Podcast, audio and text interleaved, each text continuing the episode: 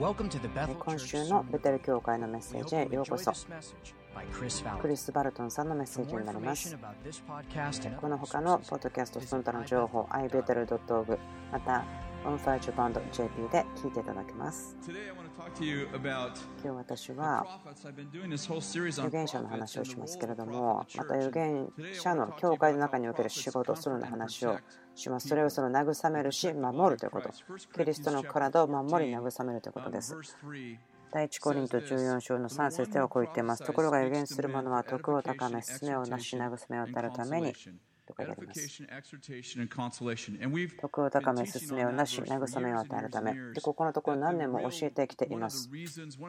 これが私たちが予言することの中心となる理由です。予言の実というのは人々が励まされ、立てがされ、慰められるということですけども、徳を高めるという意味は立て上げるということですね。進めをなすというのは誰かを近づける、そして慰めるというのは慰めを与えるということですから、聖霊様ご自身の名前も慰め主ですから、私たち驚くべきではないですね。御霊の賜物でその人が慰められること。もしあなたが人に対して良いことを人々によって呼び、そしてそれを Facebook とかに載せると人は怒ってしまうんですね。その理由は、ああなたは人を叱ってないですと言ってしまうんですけども、でも、聖霊様の本質というのは人々を立て上げることです。そして人々を慰められることです。キリストの体を慰め、また守るという話をします。私が今書いている本がありますけども、有権者の学校という名前です。えもう終わった、ほとんど終わったよと過去数日間言ってきているんですけども、1日10時間とか12時間書いて終わろうとしていますが、あるところですけど、あとある一章の部分を自分が名前を決めているんですけども、一つのところは、こういうふうに下書きを書きました。預言者は国を守る。その預言者の役割ということを書いてるんですけども書き始めた時に私は多くのまあ、引用を旧約聖書から使っていたんですね、その模範として。でも私は今、新約の預言者の話を書いてるからどうしたらいいのかなと思って、もしかしたらこれは新しい契約の中の預言者の仕事ではないのかなと思ってちょっと待ってたんですけども。私が自分のコンピューターを開けて、その同じ章のところを書こうとして考えていた時ですけれども、心の中で少し葛藤がありました。この部分を書くべきなのか、それともこの本に入れない方がいいのか思ってたんですけれども、でも私の部屋でこの部分を見て考えていたら、いや、これは本当に良い部分だと思ったんです。でも人々が予言によって国々を攻撃するということをどうぞというふうに言いたくなかったんです。でもその時に主が私に言ったのは、預言者は国を守る。この章を書きなさい。というふうに言ったんですね。預言者は国を守る。ですから、この本の部分を書きなさい、終わりなさいというふうに言ったんです。神様が私たちの手に与えていると思っていることは、国々がお互い攻撃しているとき、私たちは予言的にそれを止めることができる。私たちは予言して、もうそれはアトモスフェアに対して予言するんです。空気に対して予言するんです。私が信じているのは、有限的なミニストリーというのは、どのようなその核を使ったような兵器よりも力強い、その凍らせることができる。国が持っている何かその核兵器を凍らせて、それに影響力がないようにすることができる。少し励ましを受け取りました。でその話を書くことにしたんですけども、でも何年か前ですけども、えっと、その年の初めにいくつかのことを予言したり、または書き留めたりしておいたんです。今日この話をしようと思っていなかったので、詳細を持ってこなかったんですけれども、北朝鮮がその核兵器の施設を作っていたアメリカを驚かしたり、そのようなことが起こってきた時ですけども、でもこの本のことはまだ書いていませんでした。でも私は主が言ってるように感じたんです。主がそのとても冷たい空気、とても凍っている冷たい空気を北朝鮮とまたそのイランの上その2つの国がそうですけどもその凍った冷たい空気によってその戦う武器を凍らせてしまう使えなくなってしまう。そのように感じました。でその1週間後にワシントン・ポストというその新聞があると思うんですけども人々が私にこのことを教えてくれたんです。この新聞を送ってきてこういうんです。そこのヘッドラインのところにはこう書いてありました。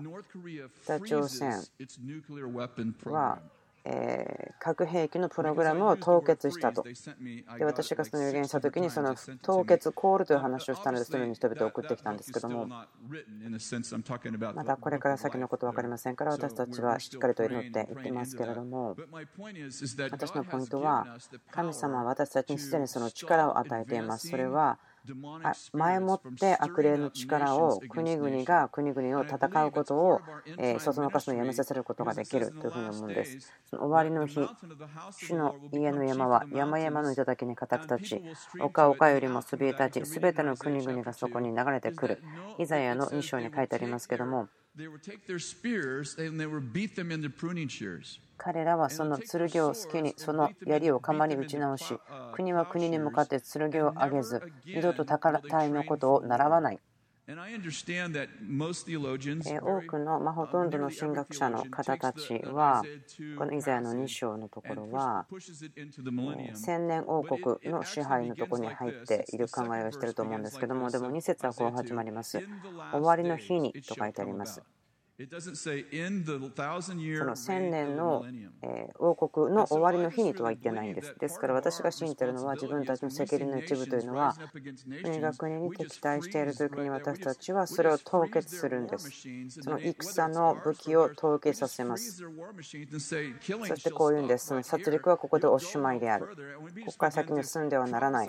予言するんです。国に対して攻撃の予言ではなくてその悪霊の力、闇の力、がその国々を戦わせるために後ろで働いているのでその大きな平和平安そのことを予言することができると思うんです。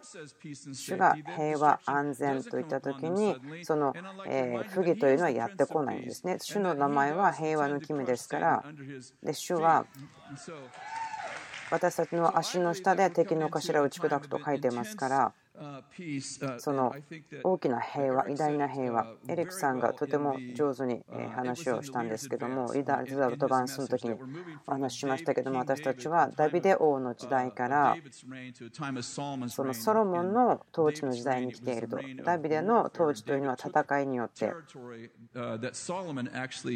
しかし、ソロモンの統治は受け取った領地があって、そしてまた結婚を通して領土を増やしていったということです。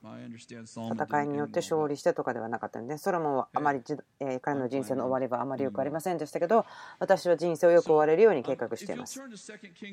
ですから、第2列王記の18章を開けてほしいんですけども。旧約聖書から読みたいんですけども、ヘゼキヤ王の話なんですけども、ユダの王でした。ヘゼキヤは神様と素晴らしい出会いがありました。第二列王記の18章のとこですけれども、3節彼はすべて父祖ダビデが行った通りに、主の目に行う叶うことを行った。彼は高きところを取り除き、石の柱を打ち壊し、アシュル像を切り倒し、彼はイスラエルの神主に信頼していた。彼の後にも彼の先にもユダの王たちの中で彼ほどの者は誰もいなかった。彼は主に固くすがって離れることなく、主がモアセに命じられた命令を守った。7節主は彼と共におられた。彼はどこへ出陣しても勝利を収めた。彼はアッシリアの王に反撃し、彼に使えなかった。ここにちょっと話したいんですけど、ヒゼキヤ王。は大きな、え素晴らしい神とのエンカウンターがありました。ですから、主にすがったとあります。彼の前にも後にもそんな王はいなかった。そして彼は神にすごくワクワクして書いてあるように、アッシリアの王に反逆して彼に使えなかった。もう何年も何年もこのアッシリアの王というのはイスラエルの国を圧迫していました。私もお前には使えない、そのイスラエルの神に使えると言っていた。でも、その彼が治めて4年目の時にアッシリアの王はあることに気がついた。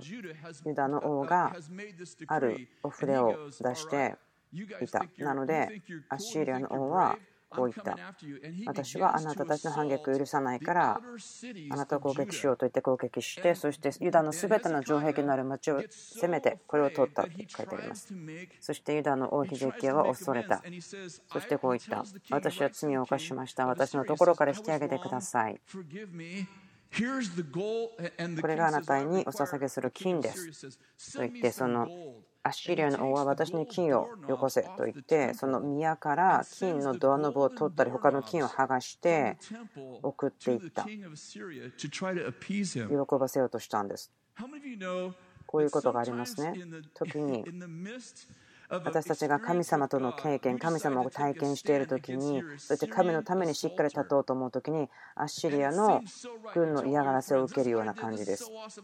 神と出会って、あ、これは素晴らしい、神のために生きようと思って、神に頼もうと思ってた時に、そのことは眠っているあなたがしばらく見ていなかった大きな巨人を起こしてしまって、彼を喜ばせようとするけども、神をも喜ばせようとする。ヒゼキヤはこういうことも言いますでしょうか。神との関係に妥協点を見出そうとしていた。でも彼の心はそう思っていなかったとしてもそれをしていた。でも神はアッシリアの王が悔い改めることを許さなかったので、アッシリアの王が全ての金を得た後にまだ私を前を殺そう。まだあなたを追いかけていると。そして、アッシリア王の何か将軍のような人を送ります。ラブシャケという人ですけども、送られていきます。そして何かをしゃべるんですけれども、それまでユダが滅んでいるというようなことを言うんです。28節こうしてラブシャケはつってあって、ユダの言葉で大声で呼ばていった。語っていった。大王、ダッシリア王の言葉を聞け。王はこう言われるヒゼキヤにごまかされるな。あれはお前たちを私の手から救い出すことはできない。ヒゼキヤが、主は必ず我々を救い出してくださる。この町は決してアッシリアの王の手に渡されることはないと言って、お前たちに主を信頼させようとするが、そうはさせない。ヒゼキヤの言うことを聞くな。アッシリアの王はこう言っておられるからだ。私と輪を結び、私に降参せよ。そうすればお前たちは皆、自分のブドウと自分のイチジクを食べ、また自分の井戸の水を飲めるのだ。その後私が来てお前たちの国と同じような国のお前たちを連れて行こう。そこには穀物とブドウ酒のうち、パンとブドウの酒、オリーブの木と水の地である。それはお前たちが生きながら死なないためである。たとえヒゼキヤが主が我々を救い出さらと言って、お前たちをそっと任してもヒゼキヤに聞き従ってはならない。国々の神々が誰が自分の国をアッシリアの王の手から救い出しただろうか。ハマテやアルパテの神々は今どこにいるのか。セファル、ワイムやヘナや岩の神々はどこにいるのか。彼らはサマリアを私の手から救い出したか。国々のすべての神々のうち誰が自分たちの国を私の手から救い出しただろうか。主がエルサレムを私の手から救い出すとそれも言うのか。19のうち、ゼキヤ王はこれを聞いて自分の衣を裂き、荒布を身にまとって主の目に入った。彼は宮内長エリアキム、正気シェブナ、年長の祭司たちに荒布をまとわせて、アモツの子、預言者イザヤのもとに使わした。And the elders and the priests covered with sackcloth to Isaiah the prophet, the son of Amos. 彼らはイザヤに言った。ヒゼキヤはこう言っておられます。今日は苦難と懲らしめと侮辱の日です。子供が生まれようとするのにそれを生み出す力がないのです。おそらくあなたの神主はラブシャケのすべての言葉を聞かれたでしょう。彼の主君、アッシリアの王が生ける神をそしるために彼を使わしたのです。あなたの神主はその聞かれた言葉を責められますが、あなたはまだいる残りの者のため祈りを捧げてください。ヒゼキヤの王の家来たちがイザヤのもとに来た時、イザヤは彼に言った。あなた方の主君肉を追いなさい。主は仰せられる。あなた方が聞いたあの言葉、アッシリアの王の若い者たちが私を冒涜したあの言葉を恐れるな。今、私は彼のうちに一つの例を入れる。彼はある噂を聞いて自分の国に引き上げる。私はその国で彼を剣で倒す。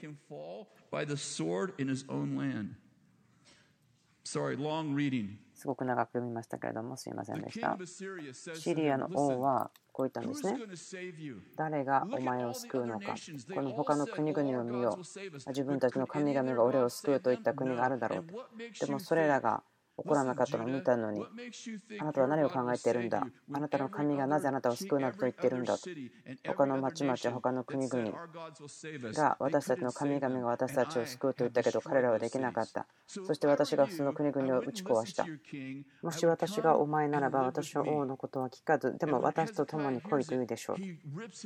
そしてそれを聞いたヘゼキヤは衣を裂き、えー祭司またその書記を預言者イザヤのところに送りました？こういうんですね。私たちのために祈ってください。どうぞ私たちのために祈ってください。問題があるんです。苦難があるんです。でもイザヤはこう言うんです。祈るですって？何考えてるんですか？祈りませんよ。私はでもあなたに言葉があります。ここれがそうです。シリアの王は自分の国である噂を聞いて戻り自分の国でそこで剣で倒れます。ですからここに武器はいらないんです。ユダに武器はいりません。なぜならば私は彼自身の武器によって彼を滅ぼす。こうも書いてあるんですけど、まあ、旧約聖書のその戦い、グラディエーター、またはそのブレイブハートのような感じですけど、ここ好きです。シリアの王が噂を聞き、彼自身の土地で何か侵略が起こったから、それに対して帰った。そしたら、主の使いが出てきて、アッシリアの陣営で18万5千人を撃ち殺したと書いてあります。アッシリア人はイスラエルを攻撃することはなかったと書いてあります。もちろんそれ旧約聖書のやり方だっていうのは分かってますが、このでもコミュニケーションはすごく好きなんです。その預言者は責任があると思うんです。人々と人々を守り、その苦難の時に人々を慰める役目があると思うんです。預言者のところに行って祈ってくださいではなくて、主の言葉は何ですか？と、私はこのような苦難があるんですと言うべきだと思うんです。預言者は人々を守り、国々を守る、その有言的な宣言によってそれをするべきだと思います。預言者の仕事というのは、生徒たちを奉仕のために準備するということで、人を守り、その有言的な宣言によってそれをします。パウロがテモテにこう言ってますけども、そのテモテを恐れに対して葛藤が戦いがあったようです。そのテモテに対して書かれた手紙には、その恐れてはならないとか、恐れに対しての葛藤に対することが書かれていました。で、コリントのところだと思うんですけども、テモテをそちらに送ります。彼が恐れたり心配するようなことをさせないでください。考えてみてください。ビルさんは私をバカベルに送ったんですね。私あなたに、えー、クリスさんを送りますよ。彼を心配させることをしないでください。彼は恐れに問題がありますよと。パウロはテモテにこう言ってますね。あなたの胃のために少しのワインを飲むのはどうですか？と言ってます。そこから分かりますよね。こう言ってるんでしょう。あなたがその焦ったり心配する問題があるの分かってます。ですからワインはあなたを助けますよと。またこう言ってますよね。神があなたに与えているのは恐れではなくて愛と力と慎みの霊ですと言っています。それらのことは全てテモテに語られていますね。でもそのテモテというのは素晴らしい使徒でした。そのエペソの教会に対しての使徒でした。新約聖書の中でよく語られたこと教会ですけども、なのに彼が問題があったというんですか？ある方たちは、いや、自分に問題はないですけど、ふん、テモテさんに問題があったんですかと。ある方をですね、指さしている方がいますけども、そしたら私は、あみんな問題があるんですねということが分かりますよ。テモテには問題がありましたけども、でも力強い人でまた力強い人でした。パウロはテモテに、第一テモテの手紙、一章の18で言ってますね。私の子テモテを以前あなたについてなされた預言に従って私はあなたにこの命令を委ねます。それはあなたがあの預言によって信仰と正しい良心を保ち勇敢に戦い抜くためです。ある人たちは正しい良心を捨てて信仰の派生に会いました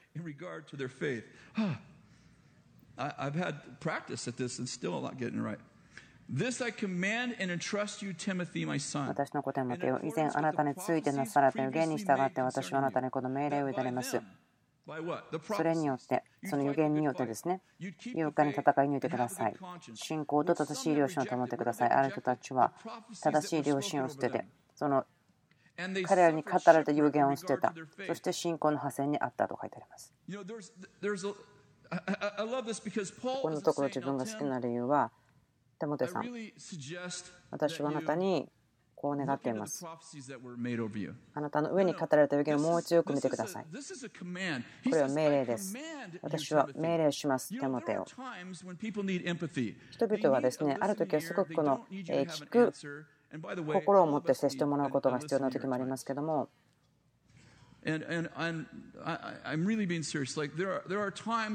私は心からこう言っています。人々が戦いの中にあるときに、その他の人からその知恵がいるという以前に人が聞いてくれるだけで十分だということからです。あなたが心を開いてその人の話を聞いて、あなた大変だね、私も過去そこ通ってるから分かるよ、あなたを愛してるよ。自分はそこで何も重要なことを言ってないと思っても、相手の人は自分がこの人と思った最善のミーティングだというふうに言うかもしれません。このことはすごく価値を見られていないミニストリーですけども心を開いて人の話を聞いてあげることはすごく大事です。人々がいつもよしよしとされることが必要なわけではありませんね。ある時はその命じられることが必要です。やめなさい自分のことをかわいそうと思う自己憐憫をやめなさいきなさい。立ち上がりなさい。そして走っていきなさい。ちょっと聞いてください。人々がその同情してもらうのが大事な時に命令をするので助けになりません。ですから私たちはそのその語る人の個性、キャラクターで、あ、自分はあの D が強いからいつも命令する。そういうのはいらないですね。自分昔そうやったんですけど、うまく働きませんでした。私たちは精霊の語るのを聞いてその自分の個性が何であったとしても精霊に従うことが大事です。私たち聖霊様を聞くことが必要です。聖霊様があなたにその命令をするのか、励ましをあげるのか、また叱るのか。もちろん私たち分かりますね。あなたが私をしっかりとパシンと倒してくれて、その新しい考えに向かって倒してくれたから分かります。感謝しますと言って、本当にそれはご益者の働きですと思うことがありますでしょう。でもパウロはここで命令しますよ。力強く語っています。。命令します。命令を委ねますよ。私あなたを信頼します。予言、あなたに語られたもの。息子を聞いてください。それらの予言をもう一度取って、そしてそれを使ってください。戦うためですよ。あなたのために。ところで、多くの人々、あなたの周りにいる人は、彼らは落ちていった。交わりから離れてしまうそして船の破線に遭っているんです。なぜならば彼らは私が語った彼らに与えた予言神によって与えられたものをしっかりと掴んでいなかった。だから彼らは落ちてしまった。交わりから出てしまった。そして彼らはその破線している船の中にいるようだ。自分そこでいくつか語ることがあるんですけども私たちもちろんイエス様必要なことは分かってますよね今から言おうとしていることの土台の土台ですけど、私たちだけにこういうんですね、イエス様だけが必要なんだよ。それは真理ではないんです。アダムは神と共に庭で歩いていました。そして神と会話をしていました。その会話の中で、彼が神様と歩いている時に神様がアダムにこう言いましたね。人が一人でいるのは良くない。ですからあなたに他の人を作らなければならない。アダムは神と共に歩んでいました。でも神はアダムに言ったんです。そしてそのなぜ神がそのことをアダムに至って分かるのか、もちろんモーセが書いたので、どっかでそのことを聞いてたのは確かですね。あなたと私では良くない。あなたは他に人が必要ですよ。本当なんです。あなたはあなたは神との関係を持つために作られ、また神との関係を持つために作られたんです。あなたは一人だけで生きるために作られたわけではありませんよ。はい、今日はちゃんと自分の話がまとまっているので言うと思うんですけども。私が信じていることは、神は有限的な宣言を通して、多くの時私たちにその武具をつけさせます。有限の言葉は私たちを守り、これから来るシーズンのために守る。ある人は時々私たちはその有限の言葉をもらって、これ意味がわからない。有限の言葉って将来のことなんですね。その今受け取った有限の全部のこと、分かったならば、すぐそれ全部答えることができたならばあなたは質問がないんでしょうか？私は.たくさんの予言的な言葉をもらっています.でもその意味が全然わからないものもとても多いのです。で15それは棚に置いておきます。そして15 15年後に15年後ですか？今日神様が私にくれる予言。それが15年後に必要なんですか？はいそうです。もちろん。神様は旧約聖書を予言してそれが325年成就しなかったんです。問題は私たちが住んでいるのはこのインスタントの文化。神様私に音源をくれた。ということはこれ今やってるに違いない。とう思ってしまう。でもあなたが今30歳であなたが60歳になった時にそれが必要なのかもしれないです。その受け取ったつる義を今は棚に置いておけど60になったらそれを取り出して使いなさいということになるかもしれません。私たちはこの神様が全てのことを今しているこのインスタント今今今という考え方から脱出しなければなりません。私の神はインスタントではありません。私たちの神はアブラハム、イサク、ヤコブの神です。あなたが今もらう予言の言葉があなたの子供の子供の時に使われるのかもしれません。Uh. 神が私たちを守る uh, ということを考えていました。何年も前ですけれども that I was here, which would have made it around 13 years ago. 大体13年ぐらい前だと思うんですけども人々がよく礼拝の終わりの頃に前に並んでいてそのえー祈りのチームがいて行って祈っていました。その臨在のためですけれども聖霊様が人々に触れるために祈っていましたけれどもそうあるところに男性が立っていました。で年配のその祈りのミニストリーをしてくださる方がですね女性ですけれどもとても小柄の女性がいるんですけども私他の人のところで祈ってたんですけど私のところに来てすごく静かにへりくだった感じでクリス・牧師先生あそこにいらっしゃる方があなたの説教に問題があるとおっしゃってるんですけどあなたにお話ししたいんですよというふうに言っていますで私はあ別にほっといていいですよと言ったんです私好きにじゃないからでも彼女はああと言ってそうじゃなくてクリス先生彼はあなたの説教にすごく大きな問題があると言ってるんです。すみません、来ていただけますか？と言って私は、いや、私は、いや、別に彼が私の説教嫌いでも全然気にしませんよと言ってまた祈ってたんですね。そしたらそのその女性がですね、招いて、クリス牧師先生と言って私が、はいと言って。クリス牧師先生、彼が大きな問題をあなたの説教に対して持っているその問題、す。いませんけれども、私のためだと思って、彼のところにいてお話ししていただけますか？と言われたから、あなたのためなら、はい、分かりました、行きましょうと言って。言ったんです。その男性の周りには大体2、3人ぐらいですけど、でもその周りにも、えその時ですね、多く人がいたんですけれども、とても背が高い方だったので、大体40歳後にすごく背が高い男性でした。私こう言ったんですね。私がやったことに何と問題があるんですか？と言ったら、その彼の口から、ダース・ベイダーのような声で、こう言ったんですね。私は何世代もここにいた。自分はここに長い間いたんだというふうに、そのような声が聞こえてきたんです。そして私はここから出ていかないぞと言っている声が聞こえたんです。何か全然違う問題がここに実は起こっていたんですね。私の思っていたのと違いました。私とその神学的な問題ではなかったそうです。私はここに何世代も当たっていたんだ。そして私はここから出ていくつもりはない。でも私は、いや、お前は出ていくんだ。でも彼は、ああ、出ていかない。私はここから去らない。と言っていて、でも私は、いや、お前は出ていくんだ。言ったら、私は、いや、お前は私のこと聞いてないね。お互いに言い当てた感じなんですけど、私は長い間ここにいたから出ていかないし、俺は私はこの人を苦しめる計画があるから出ていかないよと言ったんです。で彼はこう言うんですね。で私はこう言ったんですけども、いやあなたは私の言ってること分かんないねというようなことまた言い合っていたんですけども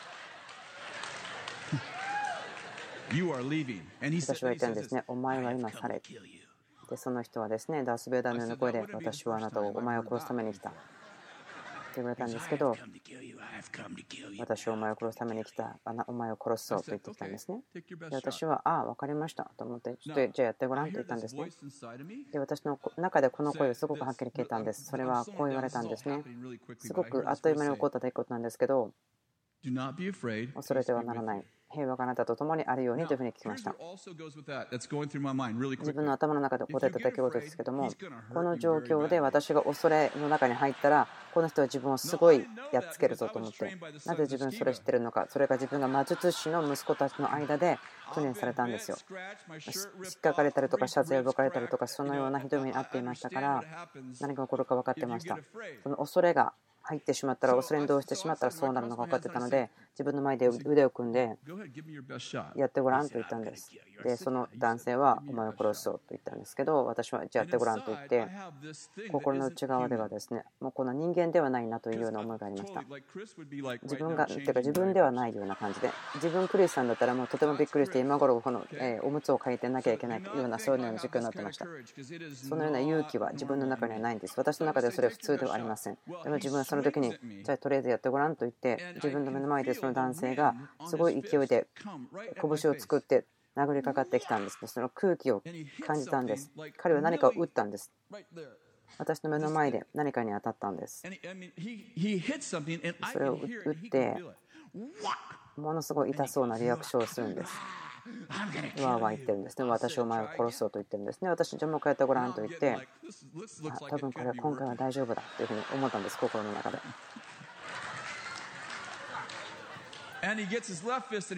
で、その人がまたその.拳を作って、すごい勢いでバーンと殴ってきたんですけども、もうこの殴られるえー空気の流れを感じたんですけども、何か見えない硬いもの.に当たったような.感じ。そのことが分かりました。で、わーって言うんです。で、今度私が言ったんです。じゃあこれ、今度は私の番です。今私の番です。あなたそれやったから今度は私の番ですよ。私は彼の上に手を置いて、でその人は私に触れることはできないと言うけど、私いや、私がやることを見てとこらんと言って、私をあなたを聖霊様とその炎でバプタイズします。炎、炎、ファイア、ファイア、あなたの上にファイアを解き放ちますと言って、なのでその人は、あーというふうにこう震え始めて、そして飛び上がり始めて、そして私はもっと炎、もっと炎、もっと炎と言ってたら、彼はこう叫んだんですね。サタン助けてと言ったんですけど、でも自分が思ったのは、もうお前のことなんかサタン助けないよと思って?で結局彼はあーって気がついたんですけどね、正気に戻ったようなんですけども、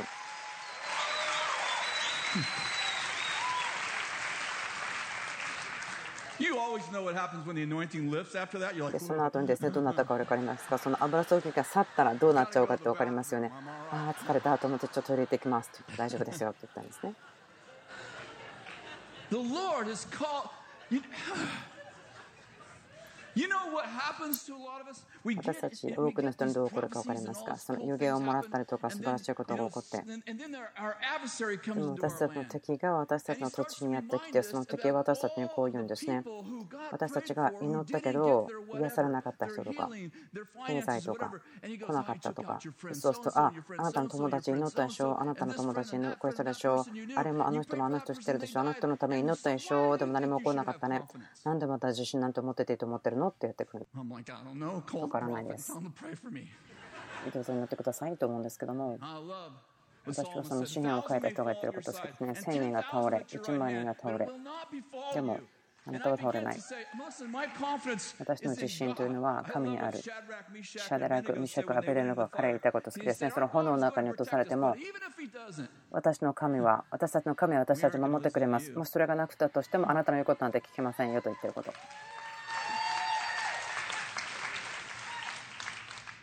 When you're going through these, these seasons, you know, they're ある季節を通っていくときに.その有言をしっかり掴まなければならない。その証ですね。ビルさんは素晴らしい良い働きをしてくださってますね。その証をしっかりと握るというようなそのような文化ですけども、覚えてますのリバベルというところにいた時 In です。Psalms uh, 78, verse 詩篇 9, 78、9エフライムの人々は矢をつがえて弓を射る人々であったが戦いの日には退却した彼らは神の契約を守らず神の教えに従って歩むことを拒み神の数々の見業と神が見せてくださった多くのクソしいことと忘れてしまった。彼らはその働きを忘れてしまったとか。イフライムの子たちというのは戦うために訓練した人たち。でも彼らは勝たなかった。なぜならば彼らは敵と対決しなかったから。退却してしまったからだ。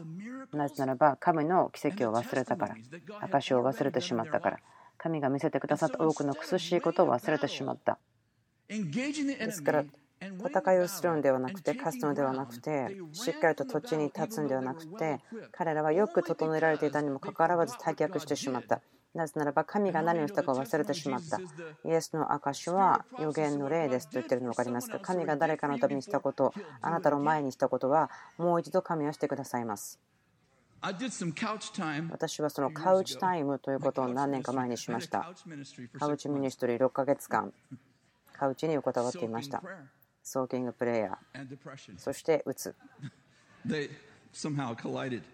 だったんですけれども。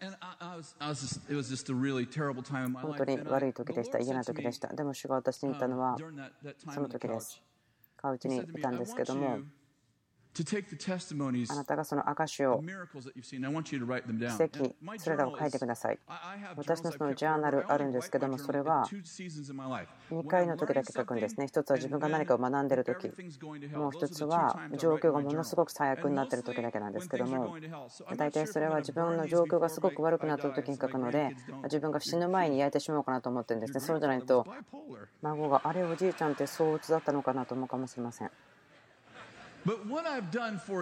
ま私がそれを何年か書いていた時ですね。自分の人生がすごく死の恐れがあった時とか自分がしたことは自分が死ぬかと思った時にそれを書いたんですね。でまたそれ続いてるんですけども自分が経済的な問題経験している時に何か悪いことが起こると思った時にも神様がそれを解決してくださったんです。そこに証があるんです。カウチに寄りかかっていて6ヶ月間いたので本当にもうすごく良くない状況でした。主が私に言って書いたのはあなたが見た全ての奇跡を書き出してみなさいと言われて感じました。もしかしたらある方にとっては難しいと思われるかもしれませんけどもでも私はスクール・オブ・スーパーナチュラル・ミニストリーの創設者のうちの一人です。私は自分自身に証がなくても、もう何千人もの生徒さんたちが私たちが借りてくることができる証があります。自分そんな6ヶ月目の時にカウチに寄りかかっていて、パッと自分が見た超自然的なことを思い浮かべることができませんでした。私がそのボーンナゲンスの時のことを教えましょうか。私が15歳の時に私のお母さんが病気があったんですね。体中が何か皮膚病があってしまってで自分こう言ったんです夜。本当に神がやるならばあなたがうちのお母さんを癒してくださるならばあなたが誰かを見つけ出してあなたに一生使いますよと言ったら耳に聞こえる声で私はイエス・キリストあなたはリクエストを答えられましたよで私のお母さんは完全に良くなってました。1週間後ぐらいにその声がまたやってきて自分の人生の2回だけだったんですけどもその耳で聞こえるような声でした。こう言いました。私の名前はイエス・キリストです。私あなたのお母さんいましたよ。だから私に使えてくれるんでしょ待ってるからねと言ったんです。そのようにして自分救われました。で予言は今日のためではないよという人たちもいますけども自分がそれを聞かなくてよかったと思うんです。このカウチに、ね、寄りかかって寝転がってる人このクリスさん。その超自的なことが起こったから自分は救われたんです。でも自分そこで1時間半寝ていて1時間が経ってしまった後に思い出したんです。一つのことが来ました。そして5分ぐらい進んで、あ、2つ目のことがやってきた。3つ目、4つ目、5つ目。その日にカウチを出た時には64奇跡、私が個人的に見た自分の人生で経験したこと。どういうことでしょうか？見えない壁が私を押さえつけていた。神にある私の使命から遠ざけていた。でもその神様の奇跡を考え始めたときに、最初は小さなひびが入ってもう一つもう一つもう一つもう一つ何かその小さなメンタルピクチャーをもらっていたら何か波のように証がやってきた。そうだ神様がこのことを自分にしてくれたなら今でもしてくれる。多くの私たちは予言をもう一度聞かなければならないその恐れとか落胆とか失望とかそんなことがあります。自分の人生でこんなことあります。自分の人生にできてしまったとかそれらのことに葛藤している時にあなたの上に語られたその予言のことをしっかり握る必要があると思うんですね。覚えてないでしょと言わないでしっかり座って思い出してそれを言うこう領域をあなたの周りに作ってください。もしあなたがこの教会に2ヶ月ぐらいいるならばあなたも奇跡を経験しているでしょう。覚えてください。しっかりと覚えて一緒にいてあげてくださいその事柄と。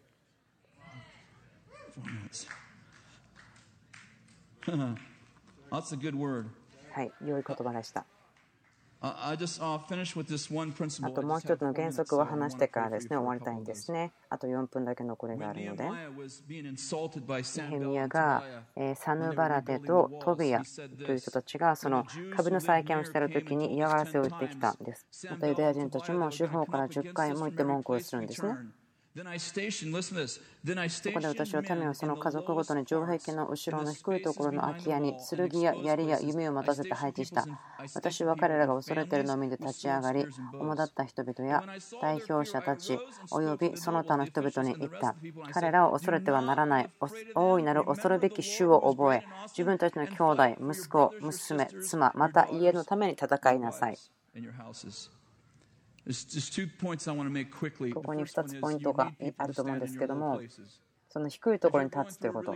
あなたが大変なところにあるならばそのこと1週間ぐらい戦っているならばあなたのその人生が低いところにある時に一緒に立ってくれる人を探してくださいあなたは自分だけのために戦っているのではありません。もう私、諦めたいと思っている人は諦めることはできません。あなたは息子、娘、妻、家族のために戦うんです。もしあなたがこのことで勝利できないならば、あなたの子供の子供がこのことを対処することになってしまいます。同じ問題に葛藤することになってしまいます。あなたの個人的な勝利というのが、その多くの人々が受け取ることができる、その大いになることができるんです。あなたの恐れの代価をあなたの子供たちが支払ってしまうんです。だから覚えてください。私は立ち上がります。そうでなければ私の子供がこれに対処しなければならない。また私がよたこだわったままでいるならば、このことがその世代から来る呪いとしてこの土地に残ってしまうので自分はそれを起こさない。私が今ここで横たわったままでいて私の孫を、ひ孫たちが対処することをさせない。私はそのことを恐れない。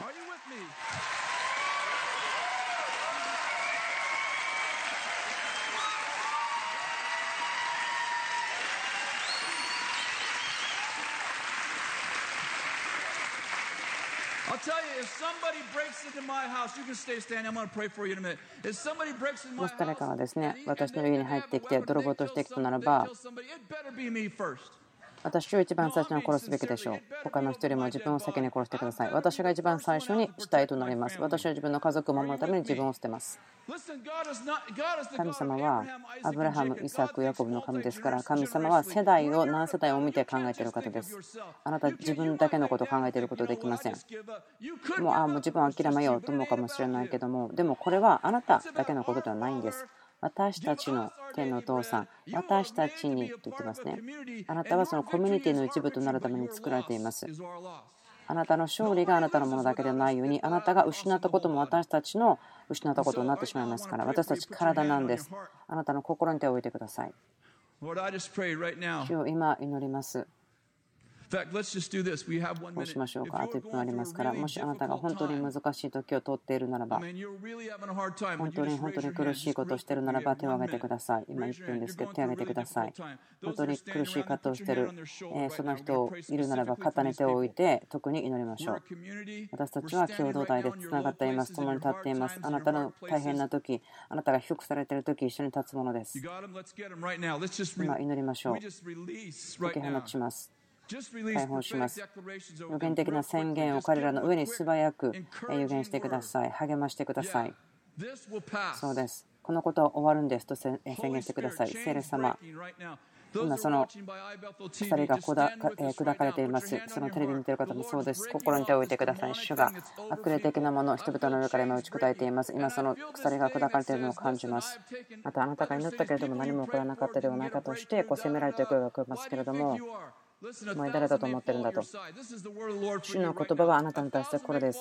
1000人が倒れても、万人が倒れても、でもそれはあなたのところには来ない。いっぱい共に立ちます。私たちの人生に変化をもたらします。そして恐れ、トーメント、そして焦り、うつ、それらのものを私たちの人生から締め出します。エスキリストの皆によって。あなたが祈った人にこう言ってください。あなたは死なず、あなたは生きる。あなたは繁栄する。あなたは健康である。あなたの家族も繁栄する。あなたの子供も繁栄する。あなたの関係は繁栄する。あなたの経済も繁栄する。イエスの皆によって。アーメン主に感謝の拍手をしましょう。今週のメッセージも聞いてくださってありがとうございます。ベテル .tv 他の情報もあります。また、オンファイジュパンド JP でも2人聞いていただくことができます。